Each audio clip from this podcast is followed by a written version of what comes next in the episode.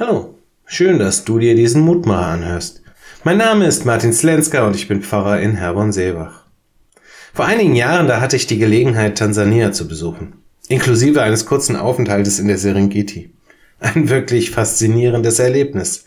Aber was mir mein Leben lang von dieser Reise wirklich im Kopf bleiben wird, das ist nicht der sein Maul aufreißende Löwe und auch nicht das teils schockierende Nebeneinander von Überfluss und Armut, welches ich dort in Tansania wahrnehmen konnte. Nein, was mir im Kopf bleiben wird, ist, an einer Straßenecke in Bukoba zu stehen und festzustellen, dass dort ich der Fremde bin.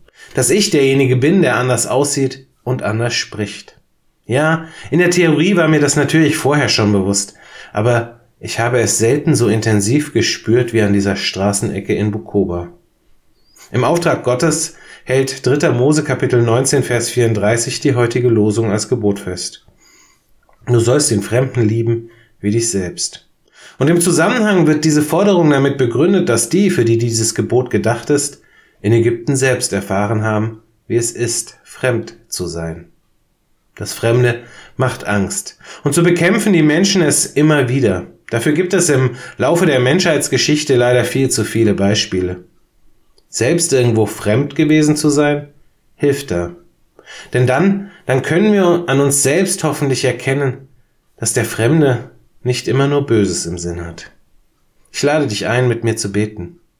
Gott, du hast diese Welt in ihrer Vielfalt geschaffen. Dafür danke ich dir.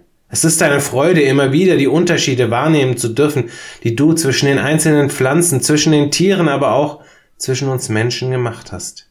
Danke, dass nicht alles trist und grau, einheitlich und langweilig ist. Aber du weißt auch, wie sehr diese Unterschiede uns Menschen manchmal herausfordern. Du kennst die menschliche Angst vor dem Fremden. Du weißt, wie schnell ich bereit dazu bin, das Fremde abzulehnen, einfach weil es anders ist als ich. Hilf mir, dass ich mir dann immer wieder bewusst mache, dass auch ich für die, denen ich begegne, ein Fremder bin, ein anderer bin.